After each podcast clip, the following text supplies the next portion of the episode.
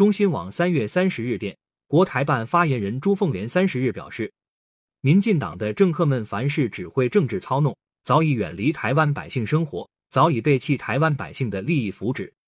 三十日，国台办举行例行新闻发布会，有记者提问，民进党民意代表林楚音日前称，大陆通过抖音、小红书、西瓜视频等社交软件，用生活化的方式渗透台湾年轻人，进行认知作战。随后，有台湾网友在抖音平台发现名为林楚音的账号，对此有何评论？对此，朱凤莲表示，台湾很多年轻人喜欢用大陆的一些社交软件，如小红书、抖音、爱奇艺等。最直接的原因是好用、好懂、好玩。这些软件提供了很多生活学习指南，美食美景、健康运动有，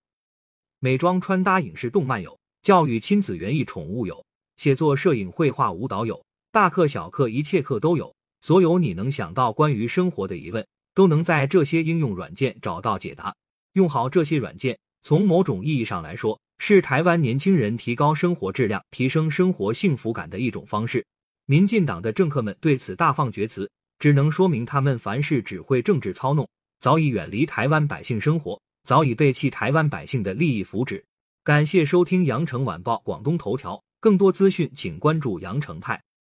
喜马拉雅语音合成技术，让您听见更多好声音。